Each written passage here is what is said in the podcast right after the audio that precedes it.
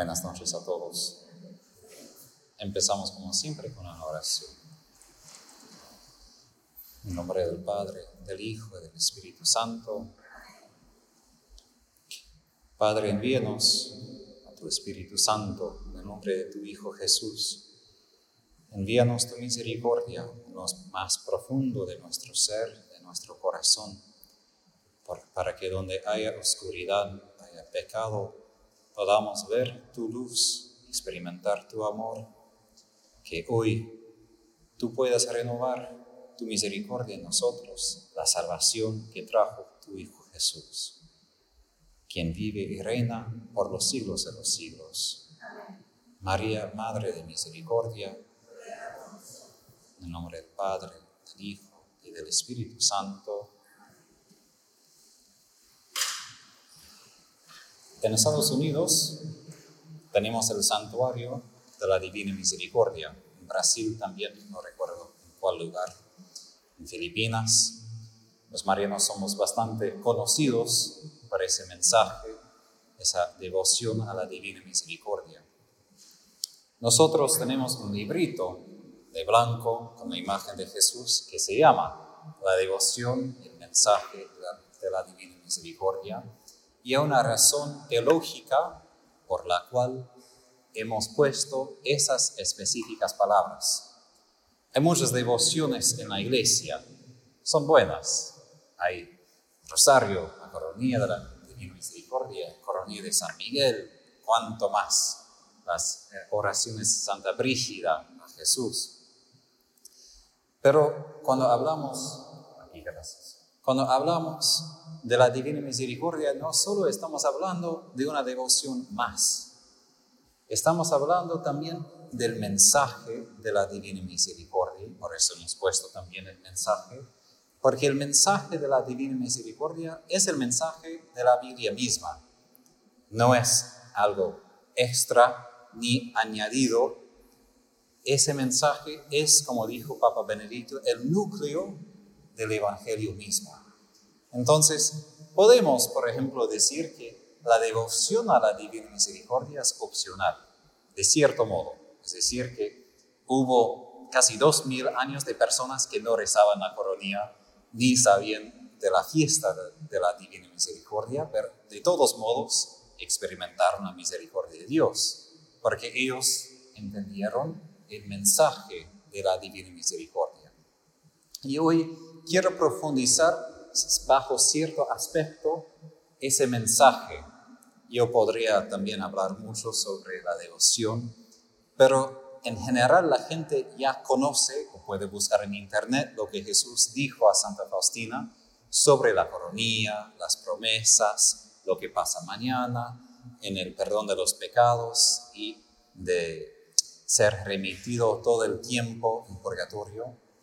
Y quiero hablar un poco, quizás podría decir, sobre mi tarea, mi papel, mi tesis doctoral, que fue sobre la Divina Misericordia, pero específicamente sobre el Espíritu Santo y la Divina Misericordia. Estamos acostumbrados a pensar bastante sobre Jesús, quien es el Salvador misericordioso. Él murió en la cruz por nosotros. Y él refleja el Padre misericordioso, entonces entendemos que hay dos personas en Dios que son misericordiosos. Pero casi nunca escuchamos a una persona que diga, Espíritu Santo, ten piedad de mí, ten misericordia de mí. Aunque en cada letanía empezamos diciendo, Dios Padre, Creador del mundo, ten piedad de nosotros. Dios Hijo único, ten piedad de nosotros. Dios Espíritu Santo, ten misericordia de nosotros. Pero en la vida cotidiana casi nunca decimos nada sobre la misericordia con el Espíritu Santo. Hablamos de los dones, de los carismas, de, muchos movimientos en la iglesia con el Espíritu Santo. Pero el Espíritu Santo en la historia de la iglesia fue la persona más vinculada con la misericordia, lo que ni yo sabía antes de hacer mi investigación. Y si yo preguntaría, por ejemplo, ya van a entender la respuesta de lo que yo había dicho, pero si yo preguntaría, ¿quién es la persona divina más cerca de nosotros? ¿Qué pensarían? Sí, claro que ahora entendemos el Espíritu Santo, pero solo porque eh, estoy hablando de él, ¿no? Pero pensamos más que todo en Jesús, ¿no? Que Jesús es el más cerca a nosotros. Pero yo estaba muy sorprendido cuando leí Santo Tomás de Aquino, no menos que él, que dijo, la persona divina más cerca a nosotros no es Jesús, es el Espíritu Santo. Con Él Dios nos toca inmediatamente, es decir, Él es el dedo de Dios Padre, dijo Jesús, y cuando tenemos las heridas, las dificultades, ¿no? A nosotros tenemos los dedos, tocamos a la persona a través de los dedos. Y también el Espíritu Santo es la persona a través de lo cual Dios se acerca a nosotros. Y aún Jesús, porque sin el Espíritu Santo no tenemos contacto con Jesús. Podemos saber de Jesús, como los fariseos, por ejemplo, que sabían mucho de él, pero no tenían un contacto que los salvó, porque hubo muchos que rechazaron a Jesús. Entonces, cuando hablamos de la misericordia de Dios, la primera cosa que quiero enfatizar, y mencioné esto en parte en la homilía, estamos hablando no solo de cosas, estamos hablando de alguien. Cuando pensamos en la misericordia de Dios, a veces pensamos, bueno, alguien está enfermo, que el Señor restaure su salud si alguien tiene problemas económicos, que el Señor les ayude con su trabajo, etcétera, ¿no? Podemos añadir muchos ejemplos. Y si el Señor manifiesta su misericordia de este modo, que nos ayuda en las dificultades concretas que nos tocan. Pero si solo es esa la misericordia de Dios, entonces Dios es un buen, una buena persona humanitaria, ¿no? Que a Él le duele si estamos en dolor, entonces a Él le gusta ayudar. Pero más que todo, el Señor no quiere simplemente aliviar todo el sufrimiento, aunque sí quiere. Él más que todo quiere crear un vínculo con nosotros. Y doy un ejemplo para entender esto. ¿Por qué esto es tan importante? Cuando yo tenía 18 años, sí, en mi noviciado con los jesuitas. Nosotros, por la pobreza, no pudimos usar aviones para viajar, entonces tuvimos que usar colectivos. Y Estados Unidos es un país bastante grande, entonces imagínense un colectivo, por ejemplo, desde aquí a Ushuaia. Entonces, así fue mi colectivo en ese día. Y yo llevé el cuello romano y hablé con diferentes personas. Y lo más triste que experimenté fue un hombre quizás de 80 años, no miento, de mucha edad, solito en el colectivo, yendo de California a Nueva York, de una costa al otro, esos 5 mil kilómetros. Yo le pregunté, ¿pero qué haces? ¿Por qué estás en un colectivo? ¿No tienes familia? Sí tengo familia, pero ni mis hijos hacen caso a mí y ni tengo hogar para vivir. Y estoy viajando para averiguar si hay un departamento allá donde yo pueda vivir. Y me di cuenta que su pobreza más profunda no fue el hecho que no tenía dinero, fue que no tenía vínculos, que fue un hombre solito en un colectivo, no solo con falta de dinero, pero falta de personas que decían, mira, te ayudo, te, ayuda de cualquier manera. Y nuestra pobreza más profunda como seres humanos es esa falta de un vínculo con los demás, sí, pero primero con Dios. Y como Él, que no tenía ese vínculo con sus hijos, y a causa de eso tenía tanta pobreza de no tener ni una casa, también con el Señor, a causa de esa falta de vínculo con Él, viene todas las otras formas de pobreza que experimentamos en nuestras vidas. Y a veces nosotros, aún yo, tenemos esa como práctica, aunque no pensamos así, pero esa práctica, esa costumbre de siempre ver las miserias alrededor y querer ya resolver cada una, ¿no? Tenemos un juego en Estados Unidos que se llama whack-a-mole. Whack en inglés es como con un, bastón sobre la cabeza. Y es para los niños. Se alza como este animal, no sé en español, mole es un animal poco más grande que un ratón que vive en la tierra y crea túneles en la tierra. Los, los jardineros odian a ellos porque comen todo y después aparece todo porque sacan desde las raíces. Entonces, tienes un lugar y aparecen y aparecen y tienes que como... Sí, ¿no? Y a veces así somos con la vida. Aparece una miseria y otra cosa, y otra cosa, y otra cosa. Y seguimos hasta que estamos bien cansados porque no podemos más, porque siempre aparece otro y no tenemos la rapidez de inmediatamente con todos. Y bueno, que es un juego, uno también simplemente puede ir de atrás y apagarlo, ¿no? En la vida espiritual es así. Muchas veces estamos bastante distraídos intentando resolver muchas dificultades. Mientras tanto, no estamos prestando atención al Señor mismo, ni queremos tanto a Él, queremos simplemente que Él haga algo con nuestras dificultades. Pero si nosotros pudiéramos simplemente fijarnos en Él, todo esto se va a calmar.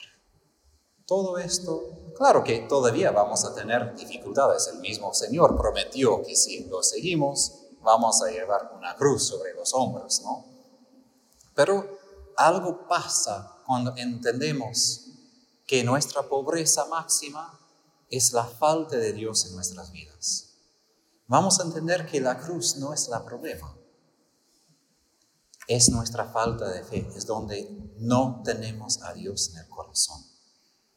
Muchas veces estamos tan enfocados que todo eso son problemas, pero cuanto más nosotros nos arrodillamos frente del Señor cuando estamos sufriendo. Yo recuerdo un día leía un libro sobre las cartas de Padre Pío como sacerdote joven y casi desmayé en mi mente cuando leí esto y el Señor dijo a Padre Pío, ¿Sabes? Si no te hubiera dado tantas cruces, te hubieras alejado de mí hace años. Oh. Dijo eso Padre Pío. ¿Cuánto más a nosotros? La idea es, justo a causa de las cruces, nos damos cuenta, te necesito, Señor. Pero, ¿qué pasa? Te necesito, Señor, para que resuelvas mis problemas, ¿no? Que a veces se hace como un tipo de utilidad. No tanto amamos a Dios porque es Dios, más que todo, Dios, por favor, hazme un favor, hazme esto, ayúdame con esto. ¿Y esto qué pasa? Se encierra todo el mundo en mí. Es decir, todo el mundo depende de lo que yo quiero, yo necesito. No vivo en realidad en la realidad, simplemente vivo en mi mundo y todo esto debe servir lo que yo quiero. Y esto de estar encerrado en mí mismo, de no poder vivir en la realidad, de no poder ver a Dios y su belleza, esto es nuestra pobreza máxima. Y por eso la misericordia máxima de Dios, que es que Él se da a nosotros que Él esté presente. No simplemente que Él nos dé algo, pero que Él mismo está. Que Él mismo como persona vive en nosotros. Un momento, perdón, tengo bastante hambre.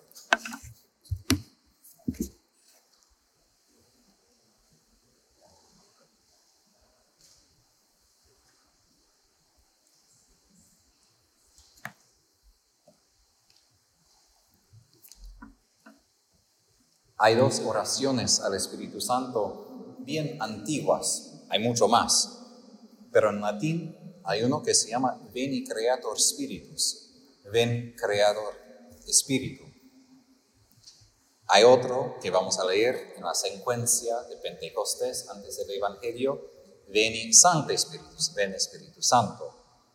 Y en los dos identifica todas las maneras que el Espíritu Santo nos ayuda, especialmente el Veni Santo Espíritu, que nuestra tibieza enciende tu fuego, nuestra oscuridad, danos tu luz.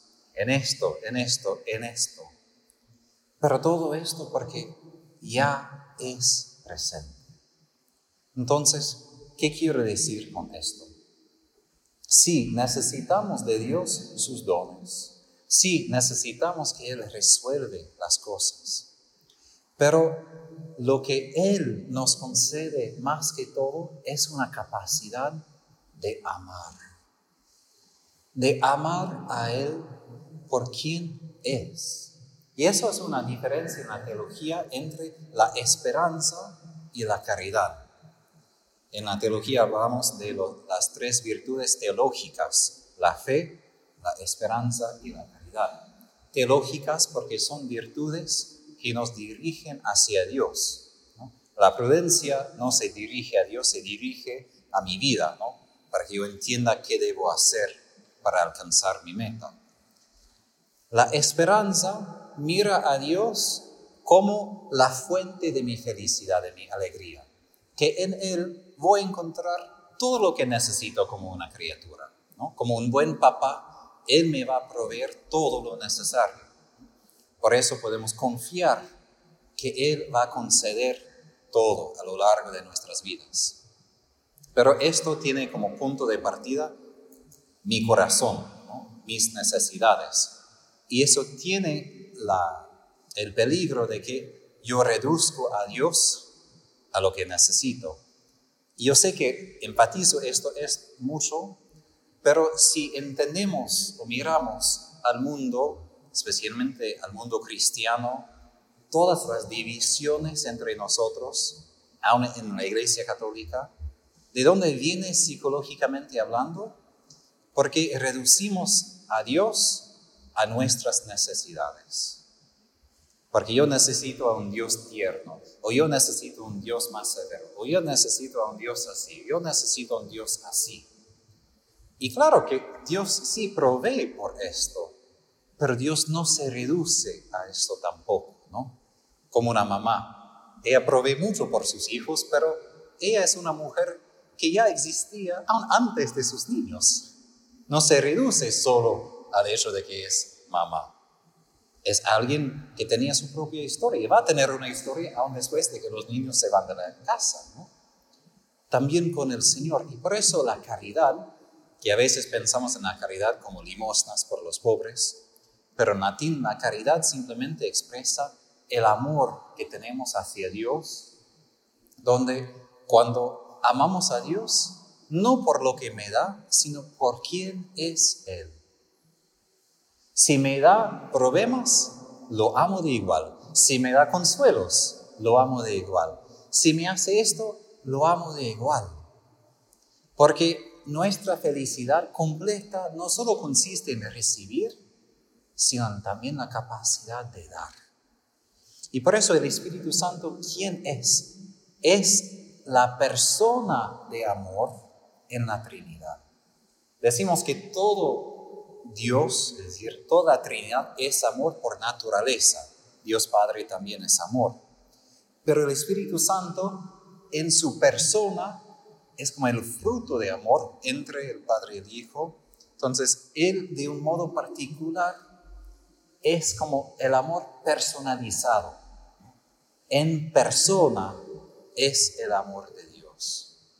Y cuando Él está presente, cuando Jesús nos da el Espíritu Santo en el bautismo y también en la Eucaristía. No pensamos mucho en esto, pero en las plegarias eucarísticas del Oriente, el sacerdote, en vez de decir, este es el cuerpo de Cristo, el Cordero de Dios, dice, este es el cuerpo que tiene la llama del fuego del Espíritu Santo. Mira, este cáliz que tiene el poder del Espíritu Santo, lo que a mí me encanta más de lo que yo digo.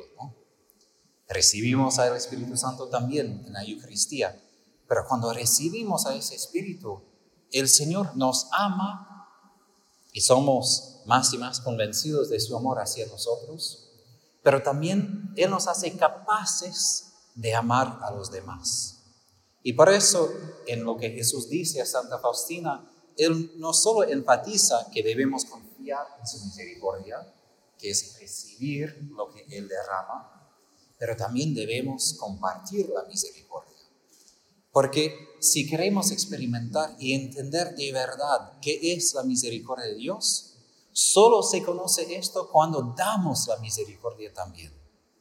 Uno no puede entender la misericordia de Jesús solo en recibir.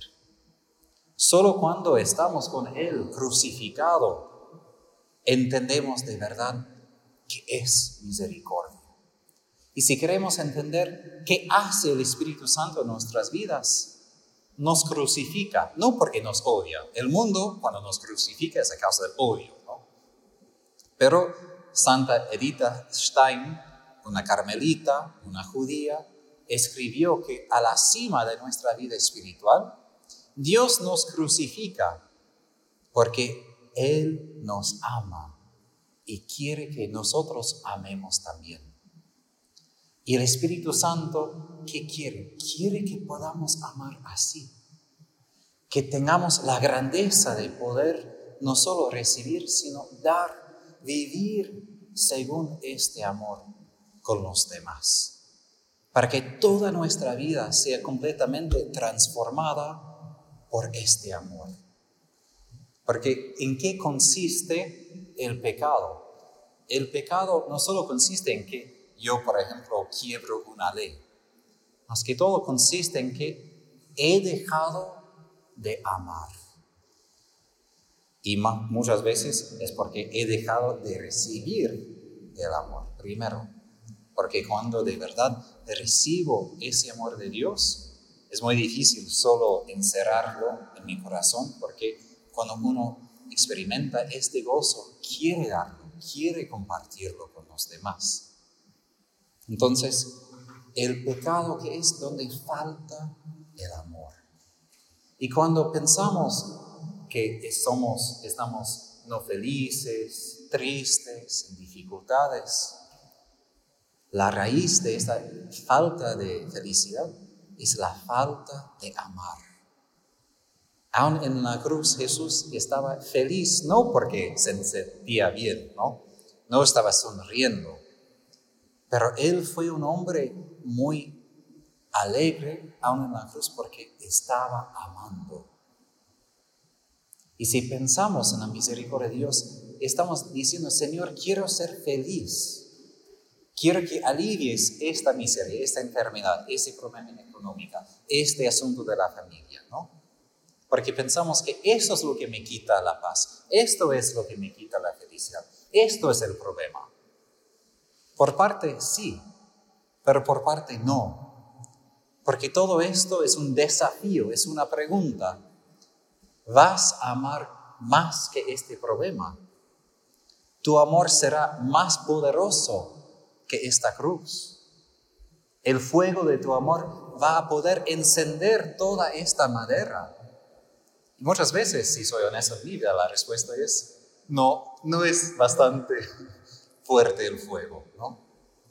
Y a veces preguntamos, pero Dios, ¿no tienes misericordia de mí? ¿Por qué añades más cruces? ¿Por qué añades más dificultades? Porque si pensamos, por ejemplo, en la carne asada, hay que añadir leña al fuego para que siga aumentando el fuego. Y Dios, quien dos veces en las escrituras se describe como un fuego que consume, que arde, Dios quiere que seamos completamente encendidos también.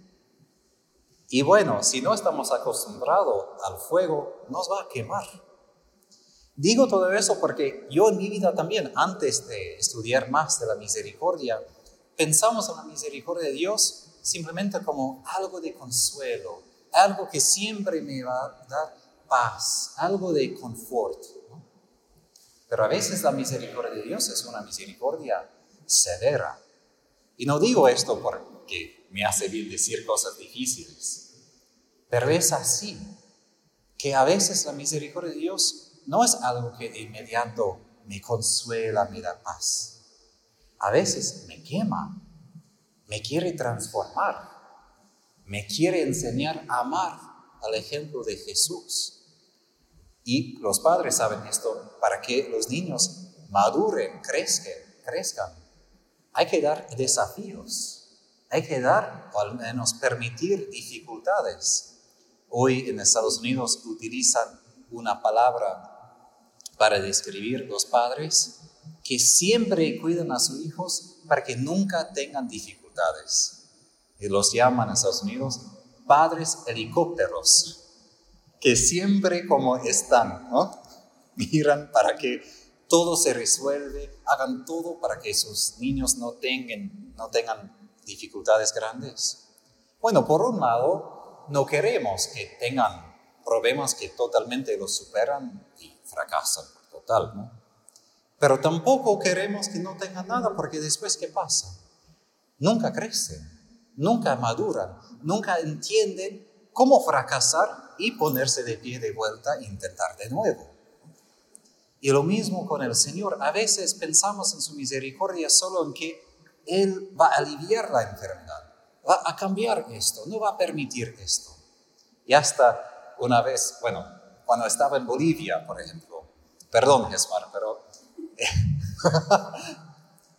su familia y hasta el, el doctor Ricardo me dijeron, pero no, el Señor te ama, Tadeo, no te va a permitir padecer el virus. No, no, no, no te permite esto. Dos semanas después, yo tenía el virus.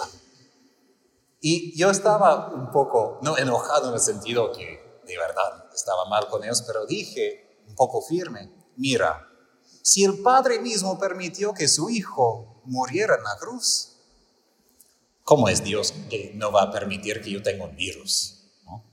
Claro que va a permitir eso, va a permitir muchas cosas, pero no porque me odia, sino porque a través de esto mi corazón se abre más a su misericordia y me enseña cómo amar y nunca dejar de amar, sea yo sano, enfermo, sea en dificultades, en alegría porque su misericordia es esto, que yo pueda tener este Espíritu Santo en mí siempre. Que siempre sea yo consciente de qué está haciendo Él en mi corazón. Y Él que es la persona, amor, siempre está amando. Y si soy honesto, ¿cuántas veces en mi vida cotidiana no soy consciente de qué está haciendo el Espíritu? ¿Cuántas veces yo estoy mirando hacia afuera y me enfoco tanto en lo afuera que pierdo lo que está dentro? Que no anoto, no noto lo que está haciendo el Espíritu en mi corazón. Y ahí muchas veces fracaso porque intento resolver pensando, eso es el problema, tengo que hacer esto. Y no estoy escuchando qué quiere el Espíritu en mí, qué está haciendo él en mi corazón. Entonces, ¿cuántas veces voy a repetir esto? Pero la misericordia de Dios es una persona que vive Y por esto, más de simplemente pedir que Él haga algo, la misericordia requiere lo que Dios dice en la diario de Fastina, adoración.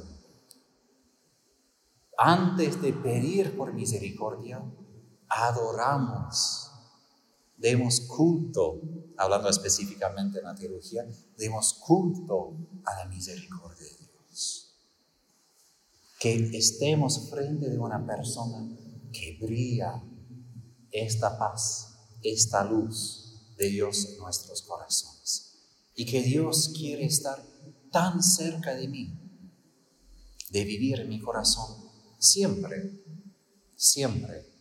Y una cosa con esto, en la idea de la misericordia de Dios y el Espíritu Santo, que fue para mí un poco interesante, fue este hecho que pensamos a veces que cuando estamos en pecado mortal, Dios no está en nosotros. Eso no es tanto verdad. No tenemos la gracia santificante en nosotros en el pecado mortal. Esto es verdad. Pero Dios y el Espíritu Santo siempre están en nosotros, porque si no fuera, no existe, no podemos existir. ¿Por qué digo esto? Porque aun cuando estamos tan alejados de Dios, aun cuando nosotros no pensamos en Él, Él sigue igual que nosotros. Cuando nosotros pecamos y cometemos un pecado mortal, somos nosotros que hemos cambiado. Él no cambia. Él no dice, ah, me voy. Él se queda, pero nosotros hemos puesto nuestra espalda hacia Él. Y por eso, si estoy mirando a otro lugar, bueno, no lo veo. Pienso que no está presente. Porque eso es importante, porque cuando estamos en pecado mortal, no somos nosotros quienes decimos, bueno, mira, yo debo simplemente cambiar porque quiero ser un buen tipo, quiero cambiar mi vida. No, es porque el Espíritu siempre está ahí. Siempre está buscando una manera de susurrar en mi corazón. Siempre está intentando darme vuelta para que yo pueda ver que lo que estoy buscando en el mundo, lo que estoy buscando de satisfacción afuera, ya tengo adentro y lo encuentro en Él. Y por esto, hasta el fin de la vida de San Ignacio de Antioquía, un mártir, un obispo, que fue el obispo después de San Pedro en Antioquía, él fue martirizado por los leones en Roma y él dijo al fin de su vida una carta que para mí es quizás la carta más hermosa de, cualquier santo y dice, ahora no tengo hambre, ni tengo sed para la comida terrenal. Tengo una voz que grita en mi corazón, ven a las aguas vivas, ven. Esto es el Espíritu Santo, que en su corazón es tan fuerte, tan presente, que ahora San Ignacio se dio cuenta, no encuentro en el mundo algo que pueda satisfacer esto en mi corazón. Pero esta agua viva, esta voz que ahora grita en mi corazón, este Espíritu Santo, esto es lo que de verdad satisface lo que quiero, satisface todos los deseos de mi corazón. Entonces, en cuanto nosotros crecemos en la vida espiritual, la vida espiritual justo es una vida en el Espíritu de Dios, él se hace más y más presente, no porque no era presente, sino que nosotros nos damos cuenta más que Él está presente. Que más y más durante mi vida cotidiana me doy cuenta que Él es el huésped de mi alma, que Él siempre está, siempre. Aun si no me doy cuenta, si no pienso en Él, si no le hace caso, Él siempre está. Como nosotros tenemos, por ejemplo, la vela el santuario como señal que Jesús siempre está presente en el sagrario. Lo mismo, Santa Faustina dijo, escribió, que quiero encender en mi mente esta vela para que siempre yo tenga un lugar en mi corazón para el Señor. Aun si estoy hablando a otras personas, si estoy trabajando, si estoy con cualquier asunto, siempre tenga yo un lugar reservado para Él para no abandonarlo en mi vida.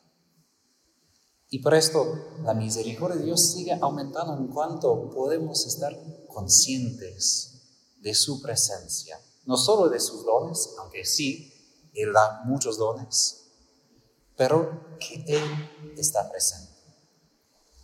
Al otro lado, ya mencioné esto de compartir la misericordia, de poder amar. A veces pensamos hoy como buenos cristianos que el amor es servicio. Y es, por un lado, se manifiesta en el servicio. Pero Jesús no solo hacía actos de caridad, Él, de hecho, de lo que entendemos, ni ayudaba a los pobres de mano directa. Él sanaba a los enfermos, resucitaba a los muertos y hacía muchos milagros. ¿Por qué? Porque él tenía el Espíritu Santo como el ungido, el Mesías, Mesías que quiere decir en griego, Cristo en, perdón, Mesías en hebreo, Cristo en griego, el ungido. Él podía hacer todo esto porque tenía ese espíritu en su corazón, en su cuerpo. Y hasta en Lucas 5 dice Lucas que él salió ese día para curar porque tenía el poder del espíritu. Y cuando la mujer que sangraba se acercó a él, él dice, anoté, me di cuenta que el poder salió de mí. Es decir, todo lo que hacía Jesús, hacía porque comunicaba el Espíritu a los demás. No fue simplemente que Él resucitó a Lázaro, Él comunicó ese Espíritu a Él y ese Espíritu hizo resucitar. Y al fin de su vida, ¿qué hizo Jesús? Murió en la cruz y San Juan al fin de su evangelio sobre la pasión de Cristo dice, Jesús paradoquen en griego el Espíritu. Y a veces nosotros leemos en la Biblia que Jesús como dio su último respiro, pero no es exactamente así, porque en griego paradoquen quiere decir tradición de dar a otra persona el Espíritu. Cuando Jesús murió, todo lo que hacía Jesús, toda su pasión, todo lo que Él hacía para nuestra salvación, fue para comunicar el Espíritu Santo. Punto fin. Punto final. Alguien me corrigió ayer sobre esto. Punto final.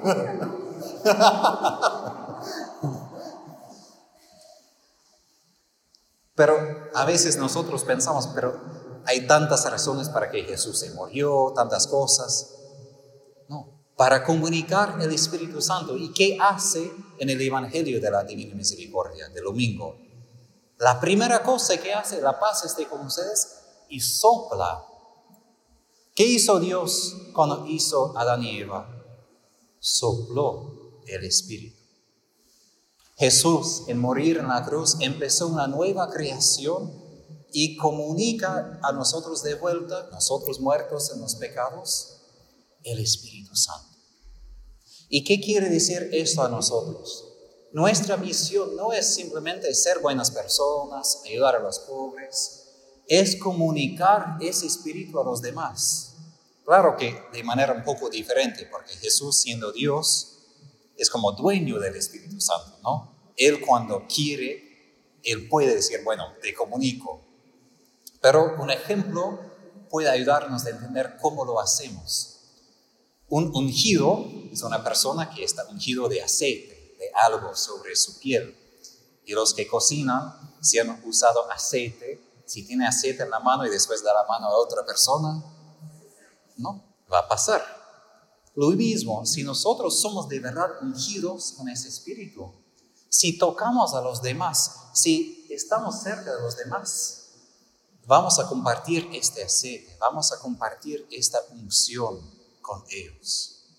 Pero primero tenemos que pedir que seamos totalmente ungidos, para que aun en los momentos tan ordinarios como dar la mano, podemos compartir el Espíritu. Entonces nuestra misión, porque hoy en, el, hoy en día podemos pensar en la iglesia como, no sé en español, un NGO, esas organizaciones humanitarias que ayudan a los pobres, sí hacemos esto. Pero los ateos pueden hacer esto. Y a veces hacen muchas buenas obras con esto, no niego. Pero entonces, ¿qué es la diferencia? Que soy católico. Porque yo tengo la ventaja de comunicar a Dios. Esto es mi misión, de soplar sobre los demás de compartir este espíritu con los demás, en mis palabras, en mis gestos, en todo lo que hago. Y esto es una pregunta de examinación de conciencia para mí. En lo que yo hago, dejo a una persona más abierta al Espíritu Santo. ¿Está más capaz esa persona de recibir el amor de Dios a causa de mí? ¿O se aleja de mí estando más frustrado, más enojado, porque nosotros tenemos un papel importante de siempre comunicar este espíritu, una persona. Y una persona que justo no vive en mí solo aparte, vive en mí en un vínculo con los demás. Porque decimos, en Dios, trino y uno, el Espíritu está como en medio del Padre y el Hijo, ¿no? Es su vínculo. Entonces, si quiero poseer el Espíritu, tengo que compartirlo como un vínculo a los demás. Y como dije en ese ejemplo de este viejito de 80 años, ¿no? ¿Qué es lo que más necesitan las personas hoy? Vínculos no podemos ser amigos de todos y simplemente invitar a todos a casa, mucho menos ahora en la pandemia, pero ¿qué necesitan los pobres? Sí, comida, pero necesitan personas que de verdad prestan atención, que miran a ellos como personas, que quieren decir, bueno, no puedo saber todo, pero puedo ser una persona que te conoce, que te ama. Y esto es lo que nosotros ofrecemos comunión con los demás. No solo la santa comunión, pero la comunión, el vínculo que tenemos entre nosotros. Y eso fue lo que atrajo, atraía a los primeros paganos a la iglesia. Ellos decían, mira cómo aman entre sí. Es decir, ellos tenían celos de estar un cristiano, de ser cristiano, porque miraron hacia la comunidad cristiana Decían, esto quiero, quiero una comunidad así. Y es una pregunta, ¿tenemos una oferta de una comunidad tal? Tenemos una comunidad donde las personas van a decir, mira, quiero participar en esto. Y no digo eso para criticar, pero para poner una semilla, porque la evangelización no solo es que voy a decirte cosas sobre Jesús. Como en el Evangelio, ¿dónde van a encontrar esas personas a Jesús? entre nosotros cuando nos reunimos, en la comunidad cristiana. Y la misericordia más grande es ofrecer este vínculo, ofrecer ese espíritu que puedan participar de esta buena nueva, participar de esta salvación que nosotros hemos recibido en Jesús.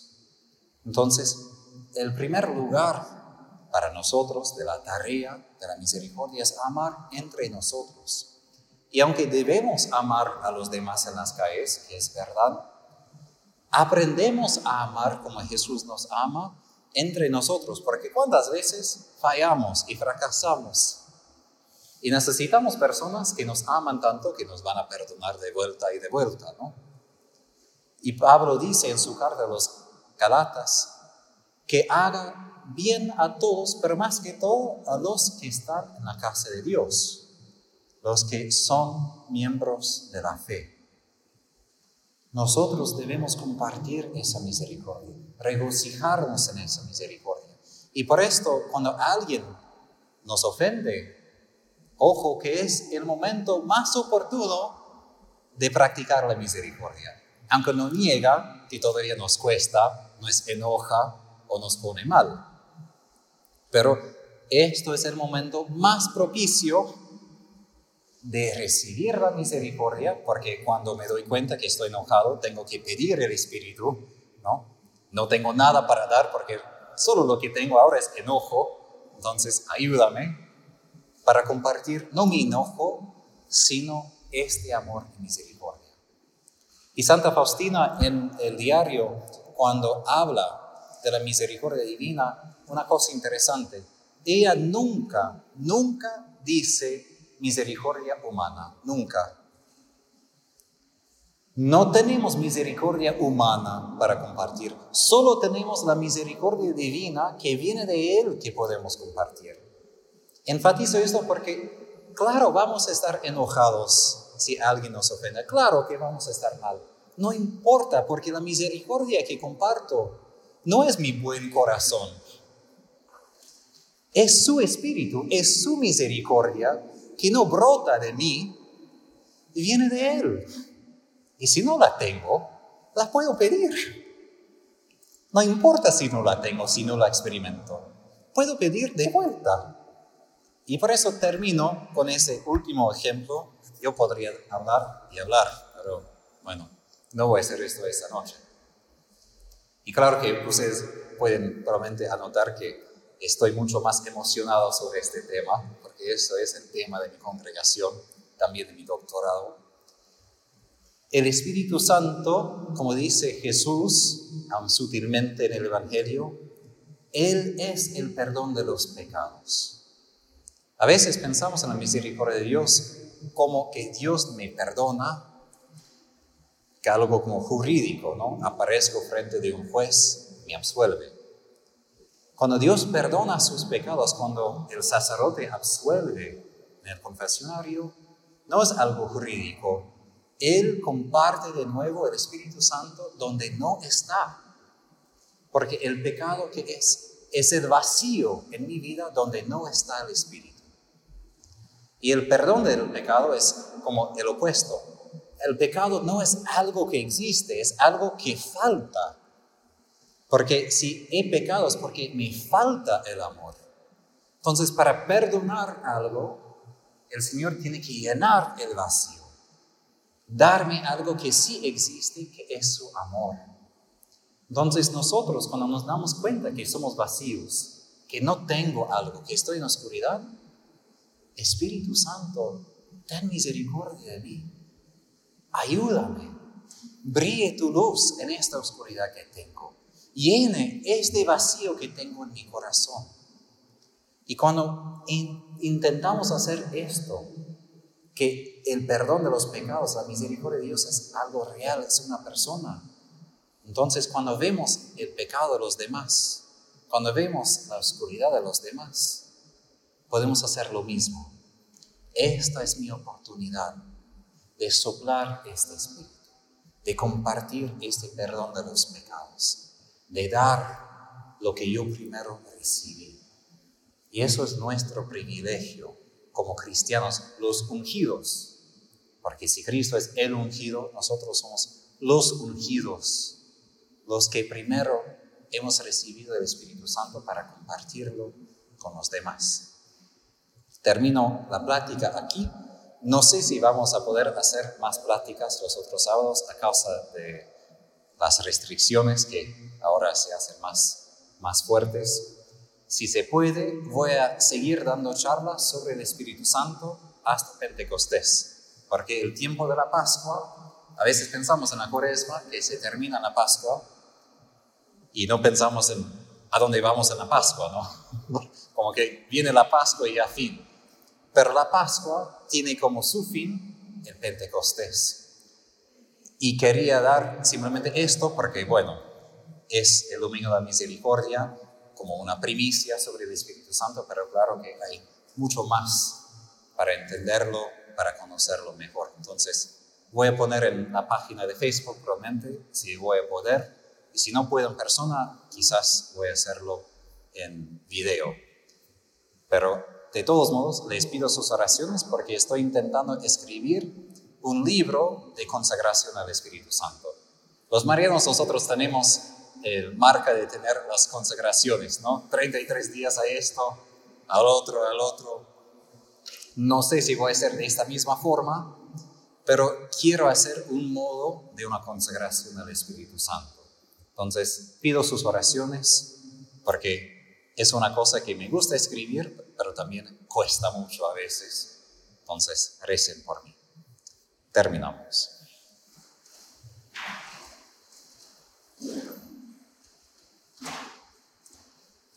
Espíritu Santo, te damos gracias que en el silencio siempre estás. Te damos gracias que has dado la vida desde el primer momento de nuestra concepción. Te damos gracias que nos amas a cualquier momento, en todos los momentos de nuestras vidas. Te damos gracias que tú compartes esta misericordia en nosotros y que nos haces capaces de amar, de tener misericordia de los demás. Pedimos, Espíritu Santo, que manifiestes tu amor a nosotros en nuestros corazones.